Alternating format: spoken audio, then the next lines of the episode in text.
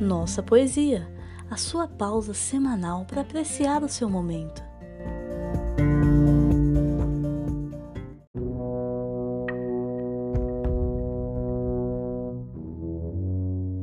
Adamar, de Francisca Júlia.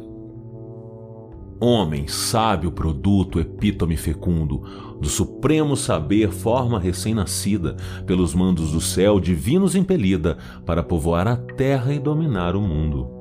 Homem, filho de Deus, imagem foragida, homem, ser inocente, incauto e vagabundo, da terrena substância em que nasceu oriundo, para ser o primeiro a conhecer a vida. Em teu primeiro dia, olhando a vida em cada ser, seguindo com olhar as barulhentas levas, de pássaro saudando a primeira alvorada, que ingênuo medo teu quando ao céu calmo elevas, um ingênuo olhar e vês a terra mergulhada no primeiro silêncio e nas primeiras trevas.